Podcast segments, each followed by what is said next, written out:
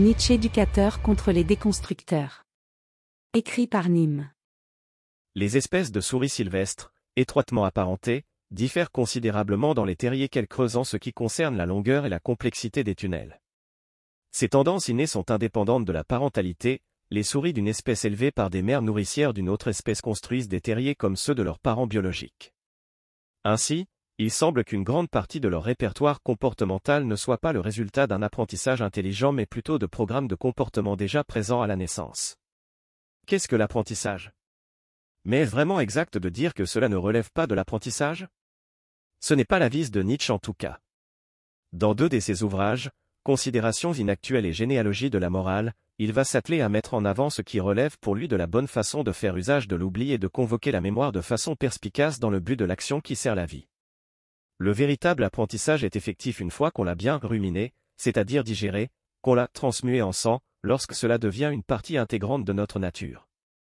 Et c'est pourquoi il s'écoulera encore du temps avant que mes écrits soient lisibles, d'une faculté qui exigerait presque que l'on ait la nature d'une vache et non point, en tous les cas, celle d'un homme moderne, j'entends la faculté de ruminer. Nietzsche, la généalogie de la morale.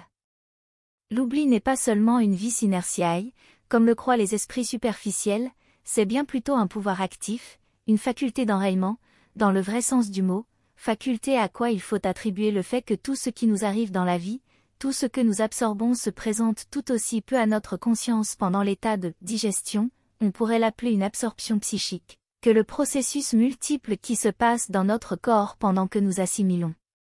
Notre nourriture. Nietzsche, la généalogie de la morale.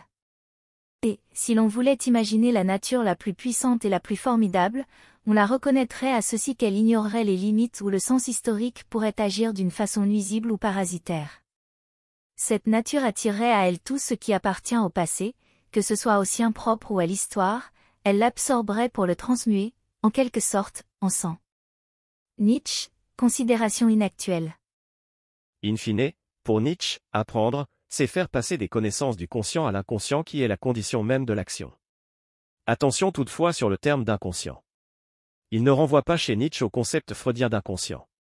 Celui qui n'aurait pas la capacité d'oublier et donc conserverait en permanence toute information de façon consciente, celui-là ne serait même plus capable d'agir. Par inconscient Nietzsche signifie seulement que la connaissance fait à présent partie de la vie du corps. C'est pourquoi un comportement dicté par les gènes est un comportement inconscient au sens nietzschéen. De la même façon, toutes les grandes fonctions régulatrices du vivant sont alors inconscientes. Du rôle de l'oubli et de l'inconscient dans l'apprentissage. C'est une pensée tout à fait brillante qui mérite réflexion car elle peut paraître contre-intuitive au premier abord.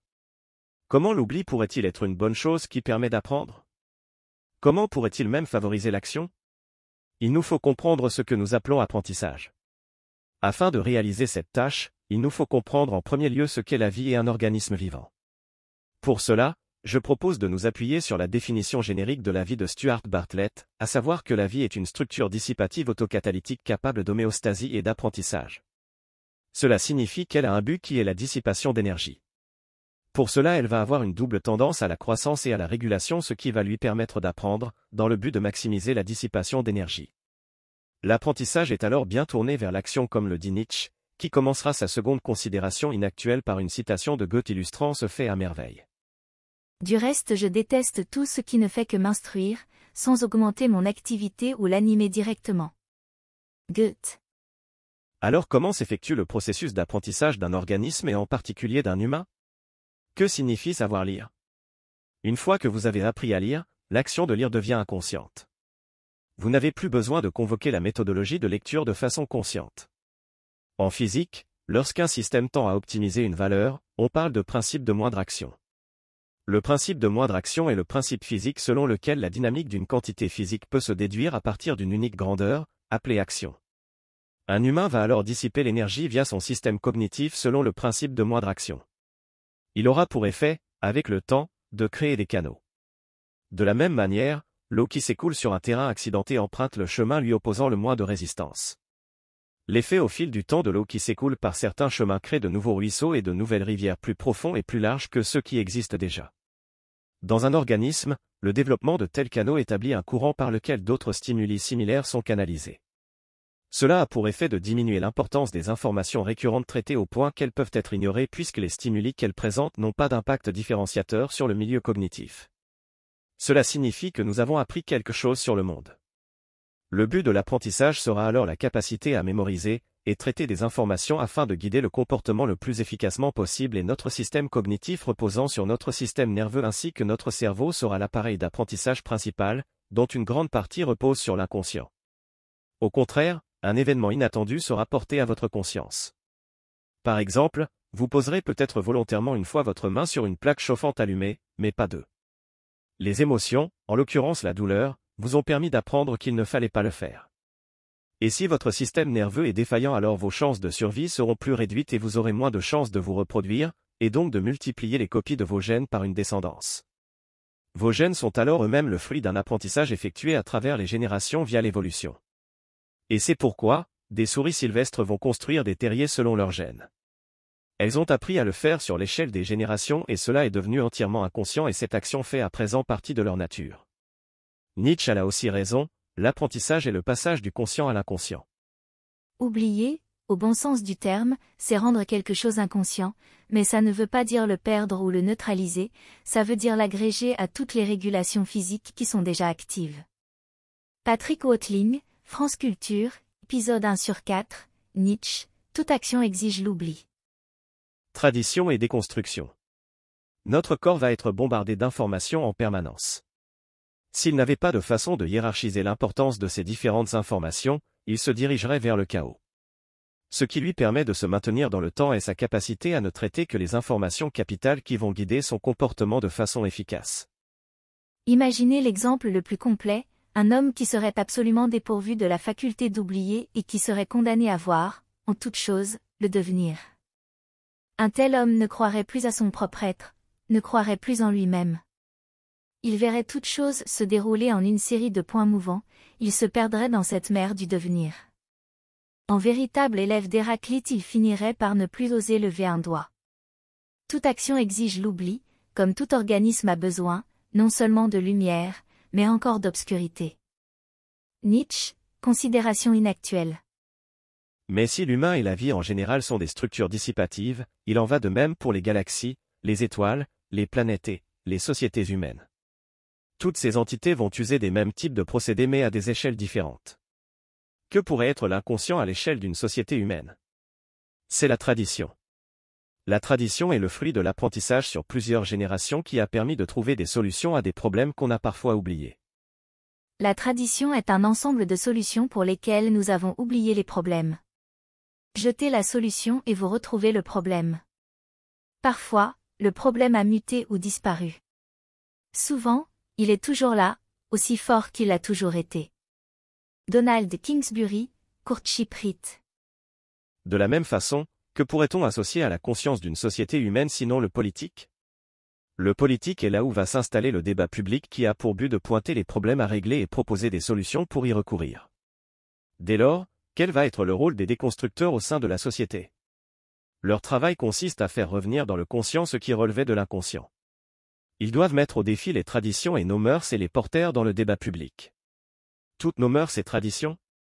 Si la tradition est un ensemble de solutions pour lesquelles nous avons oublié les problèmes comme le dit Donald Kingsbury, alors le rôle des déconstructeurs est important car ils vont peut-être parvenir à mettre en avant des modes d'action qui n'ont plus de sens car ils tentent de régler un problème qui n'existe plus.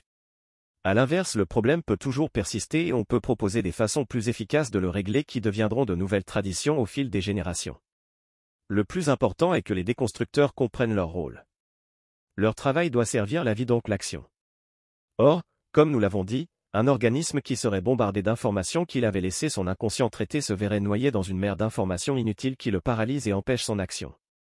De la même façon, les déconstructeurs, en amenant dans le débat public une foule d'informations sans importance vient réduire la capacité d'action de la société donc sa capacité à remplir son rôle dans l'univers qui est la dissipation d'énergie. Mansplaining, manspreading, la moindre de vos actions est maintenant scrutée, disséquée, nommée et on vous somme d'en avoir conscience à chaque instant ce qui ne peut que conduire à la paralysie. Un homme qui voudrait ne sentir que d'une façon purement historique ressemblerait à quelqu'un que l'on aurait forcé de se priver de sommeil, ou bien à un animal qui serait condamné à ruminer sans cesse les mêmes aliments. Il est donc possible de vivre sans presque se souvenir, de vivre même heureux, à l'exemple de l'animal, mais il est absolument impossible de vivre sans oublier. Si je devais m'exprimer, sur ce sujet, d'une façon plus simple encore, je dirais, il y a un degré d'insomnie, de rumination, de sens historique qui nuit à l'être vivant et finit par l'anéantir, qu'il s'agisse d'un homme, d'un peuple ou d'une civilisation. Nietzsche, considération inactuelle. L'exemple du barbecue de Sandrine Rousseau en est un symbole. Le barbecue serait un événement plutôt attaché à la masculinité. Oui, et alors? Ce n'est pas une information capitale qui doit être portée dans le débat public. La majorité des travaux des déconstructeurs doit être descriptive et non prescriptive, et ils ne doivent porter dans le débat public que les traits culturels pour lesquels ils ont identifié l'absence de problèmes à résoudre ou les problèmes qu'ils sont censés résoudre qui pourraient être résolus différemment et plus efficacement. Cela demande de comprendre ce qui peut seulement être résolu. Imaginez que vous tentiez de déconstruire une souris sylvestre pour qu'elle fasse des terriers de façon différente sans prendre en compte que cela est inscrit profondément dans ses gènes. Vos résultats seront mitigés et tout ce que vous parviendrez à faire c'est instaurer chez elle une mauvaise conscience. C'est ici selon Nietzsche le ressort de la morale ascétique. Dans un certain sens tout l'ascétisme est de ce domaine, quelques idées doivent être rendues ineffaçables, inoubliables, toujours présentes à la mémoire, fixes, afin d'hypnotiser le système nerveux et intellectuel tout entier au moyen de cette idée fixe, et par les procédés et les manifestations de l'ascétisme on supprime, au profit de ces idées, la concurrence des autres idées, on les rend inoubliables. Nietzsche, la généalogie de la morale. Car après tout je suis certain que boire de l'alcool dans le désert par 40 degrés alors que ce dernier déshydrate n'est pas l'idée la plus brillante que vous pouvez avoir, alors je comprends d'où vient la tradition musulmane sur l'alcool. Mais une fois qu'on a cerné le problème, on peut chercher une autre solution que ne jamais boire d'alcool car Allah l'a décidé. Ce serait le rôle d'un bon déconstructeur. Mais le but de Sandrine Rousseau est tout autre, elle veut imprégner dans la conscience de la société une idée fixe, la masculinité est toxique, les hommes blancs doivent avoir mauvaise conscience. Quoi d'étonnant si les passions rentraient couvent sous la cendre, si la soif de vengeance et la haine utilisent cette croyance à leur profit, pour soutenir, avec une ferveur toute particulière, ce dogme qui affirme qu'il est loisible au fort de devenir faible, à l'oiseau de proie de se faire agneau, on s'arroge ainsi le droit de demander compte à l'oiseau de proie de ce qu'il est oiseau de proie. Nietzsche, la généalogie de la morale. Parmi eux il y a quantité de vindicatifs déguisés en juges, ayant toujours à la bouche, une bouche aux lèvres pincées, de la bave empoisonnée qu'il appelle justice, et qu'ils sont toujours prêts à lancer sur tout ce qui n'a pas l'air mécontent, sur tout ce qui, d'un cœur léger, suit son chemin, en particulier la femme malade, nul être ne la surpasse en raffinement, lorsqu'elle veut dominer, oppresser, tyranniser. Nietzsche, la généalogie de la morale. Cet audio vous a plu? Abonnez-vous à notre chaîne afin de recevoir tout notre contenu et soutenez-nous sur Tipeee, le lien est dans la description.